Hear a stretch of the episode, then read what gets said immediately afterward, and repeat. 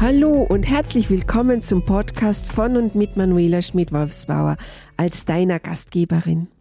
Dies ist der Podcast für Nachwuchsführungskräfte auf dem Weg zu charismatischen und empathischen Lieblingschefs, bei denen die Umsatz- und Gewinnzahlen einfach stimmen, mit denen die Arbeit Spaß macht und die ihre Teams zum Fliegen bringen. Und los geht's! Liebe Hörerinnen und Hörer, herzlich willkommen zur nächsten Podcast-Episode. Heute freue ich mich darüber, dass ich Ihnen Herrn Andreas Lier vorstellen darf. Er ist seines Zeichens Steuerberater in der Nähe von Hamburg. Er ist Business-Stratege. Sein Slogan lautet, mein Business loves family. Was bedeutet das? Er hilft Unternehmen und Unternehmerinnen dabei, ihr Business so zu gestalten, dass sie immer noch Zeit für ihre Familie haben und dies ohne finanzielle Engpässe. Lieber Andreas, herzlich willkommen. Danke für die Einladung, Manuela. Gerne. Du, ich freue mich jetzt drauf. Neues Jahr, neues Glück. Heute haben wir ja uns das Thema Ziele vorgenommen. Aber du hast dir vor langer Zeit vorgenommen, Steuerberater zu werden. Was hat dich dazu bewogen, das zu machen? Da werden jetzt viele erstaunt sein. Mein Stiefoper war Steuerberater mhm. und schon mit vier Jahren durfte ich seinen Reichswolf bedienen. Oh, ein Reichswolf. und das heißt, du hast dann Akten vernichtet. Genau. Genau, ich durfte Akten vernichten und das hat mich mit vier Jahren so dermaßen geprägt, dass ich, andere wollten Feuerwehrmann, Pilot oder sonst was werden, ich wollte immer Steuerberater werden. Super. Die Enttäuschung war dann groß, wie ich meine Ausbildung anfing und der Steuerberater, wo ich meine Ausbildung gemacht habe, keinen Reißwolf hatte. Bin aber trotzdem bei dem Beruf geblieben, weil es einfach äh, Spaß macht, weil man als Steuerberater so viele unterschiedliche Sachen mitbekommt, so viel vom Leben von anderen Leuten mitbekommt, in so vielen Situationen dabei sein kann. Also der Beruf ist viel spannender, als er nach außen hin scheint. Mhm, also nicht knochentrocken und nur Nein. mit Zahlen befasst. Im Gegenteil. Super. Du, Andreas, neues Jahr, neues Glück. Wir sind ja in sehr auffüllenden Zeiten jetzt unterwegs. Macht es da überhaupt Sinn, irgendwelche Ziele zu formulieren? Macht es Sinn? Muss ich eigentlich zurückfragen, können wir eigentlich ohne Ziele leben? Also ich meine, wenn ich jetzt hier von meinem Bürostuhl aufstehe, dann habe ich damit ja schon ein Ziel erreicht. Ich wollte aufstehen. Also mhm. wenn ich dann mir einen Kaffee holen möchte, hatte ich ja ein Ziel, einen Kaffee zu haben. Also immer wenn ich irgendein Bedürfnis befriedigen möchte, habe ich ein Ziel, ja, was ich dann erfüllen möchte. Und insofern ist es ein Grundbedürfnis von uns Menschen, Ziele zu haben, weil wir etwas erreichen wollen. Und gerade in aufwiegelnden Zeiten oder unruhigen Zeiten ist es auch wichtig, ein Ziel zu haben, weil das ist wie, wie mit so einem Schiff auf stürmischer See. Wenn ich da meinen Kompass habe und weiß, wo ich hin will, dann kann ich mich danach orientieren. Wenn ich nicht weiß, wo ich hin will, dann bin ich wie so ein Blatt im Wind, werde hin und her geschleudert und das ist eigentlich kraftaufreibender, ohne Ziel dann da mitzugehen, weil man ja ständig auch gegen seine Bedürfnisse angeht, als seinem eigenen Bedürfnis tatsächlich zu folgen und das als Ziel zu haben. Mhm. Also Ziele sind einmal grundsätzlich gut und notwendig.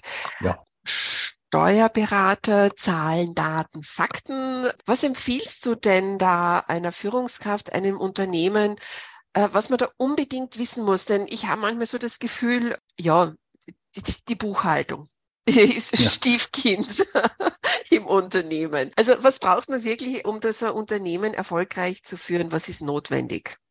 Also wenn es um Zahlen, Daten, Fakten geht, ist Minimum, dass man immer weiß, was an Liquidität reinkommt und was an Liquidität rausgeht. Und meiner Meinung nach ist es auch wichtig zu wissen und danach zu streben, immer ausreichend Gewinn zu erwirtschaften, immer ausreichend Liquidität zu erwirtschaften, weil gerade in, in schwierigen Zeiten so ein Liquiditätspuffer zu haben, tut immer gut, weil man dann weiß, okay, ich kann jetzt eine Woche, zwei Wochen, einen Monat lang keinen Umsatz machen und trotzdem alle Kosten bezahlen. Und diese Liquiditätspuffer kann ich ja letztendlich nur aus Gewinnen erwirtschaften. Deswegen mhm. sind so diese drei Faktoren einmal den Umsatz, also das, was an Geld reingeht, was an Geld rausgeht und was hängen bleibt. Die sind wichtig. In welcher Gestalt die sind, das ist eigentlich relativ unwichtig. Wichtig ist einfach nur, zum Schluss muss das Unternehmen in der Lage sein, Puffer aufzubauen und auch aus diesen Puffern dann wachsen zu können. Mhm. Okay, das heißt, es kann auch sein, dass es dann Erspartes ist oder dass man vielleicht einmal doch eine Rechnung stellt, weil ich meine, du bist der Experte im Profit First. Ja. Magst du das einmal vorstellen, was das bedeutet?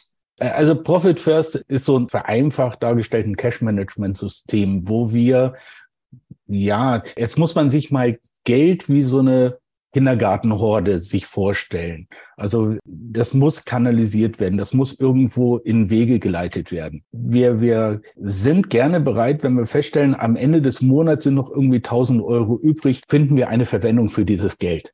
Ja, dann gibt's halt den neuen Fernseher, den man sich schon immer kaufen wollte, oder den neuen Computer, den man sich immer kaufen wollte.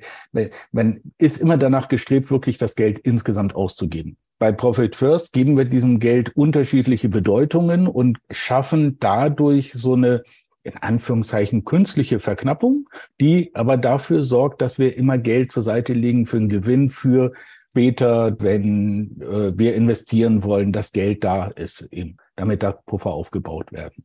Also mhm. Profit First bedeutet einfach, Geld gewissen Verwendungszwecken zuzuführen, um nachhaltig dem Unternehmen Wachstum zu garantieren. Also das heißt jetzt runtergebrochen für mich, ich habe jetzt Zahl 1000 Euro, bleiben wir dabei und diese 1000 hm. Euro brauche ich zum Beispiel für 500 Euro für Personalkosten, drei oder 200 Euro für die Miete, äh, noch einmal 100 Euro fürs Finanzamt mhm. und 100 Euro will ich sparen, hm. sprich mhm. für nächste Investitionen zurücklegen. Also so meinst du das jetzt? So darf ich mir das vorstellen? Ja, genau so ungefähr, wobei wir das in umgekehrter Reihenfolge machen. Du kennst das vielleicht aus dem Flugzeug, wenn es da um die Notfallübung geht. Da wird dir beigebracht, Du sollst erst selber dir die Sauerstoffmaske aufsetzen, bevor du anderen hilfst. Mhm. Und so ist es bei Profit First eben auch, dass du erst den Gewinn zur Seite legst, damit du deinen Puffer schaffst, dann den Unternehmerlohn, weil wenn du als Unternehmer dich nicht ernähren kannst, du nicht irgendwo wohnen kannst oder so, dann kannst du schlecht leisten. Mhm. Ja? Und wenn du schlecht leisten kannst, kannst du schlecht deine Mitarbeiter führen. Also mhm. du musst halt schon schauen, dass es dir gut geht nach dem Unternehmerlohn kümmern wir uns darum, dass wir die Steuern in Sicherheit bringen. Und was dann übrig bleibt, das sind dann die Betriebsausgaben. Also bei der normalen klassischen BWL wird es uns bei, andersrum beigebracht. Umsatz minus Ausgaben gleich Gewinn. Das heißt, der Gewinn ist dann nur ein Rest und wir drehen diese Formel einfach um. Mhm. Es gibt natürlich eine gewisse Sicherheit, kommt mir jetzt so vor, für mich als Unternehmerin auch zu handeln. Ja. So, ja, okay. Lieber Andreas, wenn jetzt ein neuer Unternehmer zu dir als Mandant in die Kanzlei kommt, äh, was sind so deine allerersten Empfehlungen für ihn oder für sie? Also Empfehlungen gebe ich direkt erstmal nicht ab, sondern ich frage erstmal nach, was möchte er eigentlich erreichen. Ja? Okay. Also wenn er einfach nur Steuern sparen möchte, gut, ja, kann ich auch machen. Aber mir liegt mehr daran, was der Unternehmer als Persönlichkeit irgendwo erreichen möchte. Möchte er mit 50 arbeiten können, aber nicht mehr müssen? Möchte er irgendwo einen, einen gewissen Lebensstandard erreichen? Oder, oder. Mhm. Ja, also darum geht's mir mehr, als wenn er ankommt und ähm, ja, als Steuerberater wird ja von Gesetzes wegen gefühlt jeder Unternehmer zu mir gehetzt. Ja, also du brauchst einen Steuerberater, um deine Buchführung zu machen, den Lohn zu machen. Also ich bin so ein notwendiges Übel und das möchte ich eigentlich nicht sein, sondern ich möchte tatsächlich so diesen Mehrwert bieten, dass ich dem Unternehmer dabei unterstütze, an seinem Unternehmen so zu arbeiten, dass er seinen Lebensabend vernünftig beschreiten kann. Mhm. Und wenn ein Unternehmer beschließt, es mit 50 zu machen, dann stehst du ihm quasi an der Seite und berätst den quasi, ja, ganzheitlich höre ich dann. Nicht ja. nur jetzt äh, fürs Unternehmen, sondern auch für das private Geldbörsel. Äh, ja, wir schauen einfach, wie können wir es denn erreichen? Was muss erfüllt werden, damit wir dieses Ziel dann tatsächlich erreichen können? Mhm, okay, super spannend. Jetzt meine ganz private Frage. Welche Ziele hast du dir denn für 2023 gesetzt? Du dir persönlich? Also ich mir persönlich habe eigentlich als Ziel gesetzt, ich werde ab 2023 offiziell Pumpkin Plan Strategen ausbilden dürfen, zertifizieren dürfen. Mhm. Das ist auch ein System von Mike Mikalowitz. Und das möchte ich eigentlich schaffen, ohne andere Sachen zu vernachlässigen und ohne mehr als 60 Stunden in der Woche zu arbeiten oder mehr als 40 Stunden in der Woche zu arbeiten. Also tatsächlich zusätzliche Produkte machen, ohne tatsächlich mehr Zeitaufwand dafür zu betreiben. Das finde ich jetzt ja gerade so spannend. Wie schaffst du das oder wie möchtest du das schaffen? Ich möchte es dadurch schaffen, indem ich mich einfach von Sachen, die mich nicht voranbringen, trenne, dass ich dann meine Prioritäten anders setze. Weil wir, gerade als Unternehmer, machst du ja auch ganz viele Sachen, die du eigentlich gar nicht machen solltest. Also du, du gehst dann her und wechselst den Toner aus. Ja, also auf diese Tätigkeiten zu konzentrieren, die dein Unternehmen nach vorne bringt, an dieser Vision und an deinen Zielen zu arbeiten, als tatsächlich an diesen handwerklichen Sachen. Also wir, wir Unternehmer auch äh, teilweise auch in großen Unternehmen diese Führungsetagen, die es da gibt. Es ist ja meistens so, dass immer die beste Fachkraft befördert wird, die jetzt nicht unbedingt danach strebt, wirklich eine Führungskraft zu sein, sondern die mag vielleicht die ganze Zeit Steuererklärung machen ja, und mag keine Leute führen. Ich will es eben dadurch erreichen, dass ich schaue, welche Eigenschaften, welche Tätigkeiten muss ich ausüben, damit ich das alles so hinbekomme, wie ich es hinbekommen möchte. Mhm. Ja. Gut, also das heißt, habe ich dich da richtig verstanden? Du gehst dann, was dir wichtig ist und delegierst die Arbeiten, die du nicht machen möchtest oder die dich ganz einfach behindern, um Pumpkin Plan umzusetzen. Genau. Ich lasse einfach das, was mich nicht voranbringt, lasse ich weg und mhm. kümmere mich nicht auch noch drum, weil ich der Meinung bin, naja, das kann ich sowieso nur am besten, sondern ich delegiere das wirklich weiter, weil ein anderer das an sich genauso kann. Die meisten Leute delegieren nur deswegen nicht, weil sie den anderen nicht beschreiben können, wie sie es ganz gerne haben wollen. So, und ja. äh, ich arbeite daran, für diese Tätigkeiten, die ich mache, Beschreibungen zu haben, dass ich denen sagen kann, hier pass auf, du machst zwar bei mir gerade ein, ein Schulpraktikum, aber hier ist die Anleitung, so macht man eine Steuererklärung. Also jetzt vielleicht übertrieben dargestellt, aber ich sorge einfach dafür, für so ein System, dass ein anderer das genauso machen kann wie ich. Und wenn ich dem ein System gebe, dann kann ich dieses Delegieren heißt ja Verantwortung abgeben dann kann ich die Verantwortung auch an einen anderen abgeben und muss es nicht selber machen. Ich delegiere nur die Aufgaben nicht, die ich einem anderen gar nicht beschreiben kann. Okay. Ja, da muss man von der Kommunikation her sehr fit sein und auch wissen, was delegiere ich denn wie? Genau. Finde ich cool, dass du das machst, ja. Gibt es etwas, was du als Steuerberater Entscheidern und Entscheiderinnen für 2023 gerne mit auf den Weg geben möchtest? Ja, äh, einmal die Erfahrung, die wir jetzt aufgrund von den Corona-Jahren hatten, Ziele nicht zu langfristig in, in die Welt setzen. Also nicht sagen, im nächsten Jahr möchte ich dies und jenes schaffen, sondern in kürzeren Zeiträumen sich diese Ziele setzen, weil gerade Corona uns gezeigt hat, dass wir doch sehr kurzlebige Zeiträume teilweise haben. Von jetzt auf gleich kam Lockdown und da nützte einfach so eine Zielplanung von zwölf Monaten überhaupt nichts. Da mhm. musste man teilweise eben nur monatsweise planen. Das heißt, was ich denen mitgeben möchte, wirklich, ja, so das Big Picture haben. Wo soll's im Alter hin? Und das dann runterbrechen auf kleinere Einheiten. Ja, bis hin zu vierteljährlichen oder monatlichen Zielabgleichen oder Zielvorgaben. Der Vorteil von dem Ganzen ist dann eben auch, wenn ich es kleiner runterbreche in kleinere Einheiten, dass ich eher Erfolge verspüre. Ja, und das Gehirn ist ja ständig danach, irgendwo Belobigungen oder Erfolgserlebnisse zu haben. Wenn ich jetzt sage, im nächsten Jahr möchte ich irgendwie 10.000 Euro mehr Umsatz machen, muss ich ein Jahr lang warten, bis mein Gehirn das Signal bekommt, hier hast du super gemacht, hat geklappt. Ja?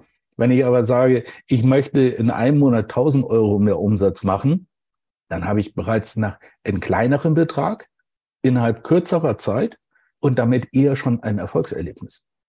Ja, und letztendlich hast du da ein legales Glücksgefühl oder so Doping, Doping fürs Gehirn und es tut genau. einfach gut, wenn ja. man sich immer wieder auch sagt, trotz schwieriger Zeiten, es geht vorwärts. Ja. Das tut ja auch gut, das ein Team immer wieder in die Richtung auch zu motivieren und sich selber auch.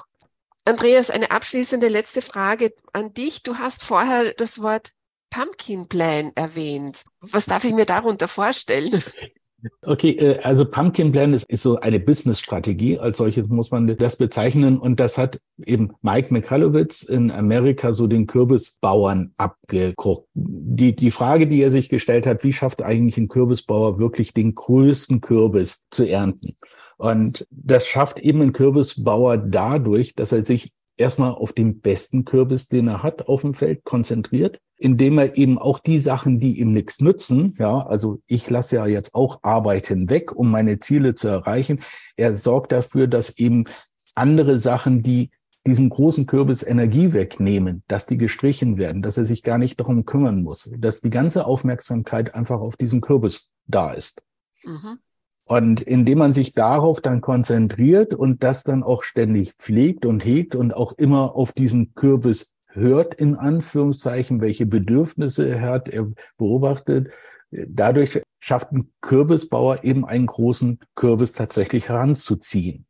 Und das lässt sich insofern auch auf uns im Business umsetzen, als dass es wichtig ist, irgendwo eine feste Zielgruppe zu haben und ihnen zuzuhören, welche Bedürfnisse sie haben und diese Bedürfnisse dann zu befriedigen.